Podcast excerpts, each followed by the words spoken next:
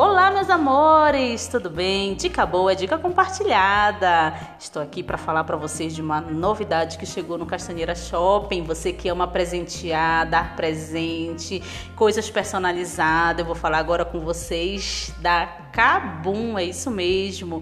A Cabum é uma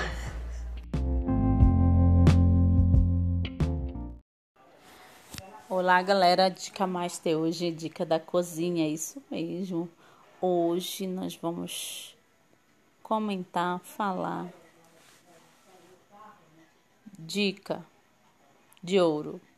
Sabe aquele entupimento que sempre acontece na pia, né? Gordura. Nós temos uma solução.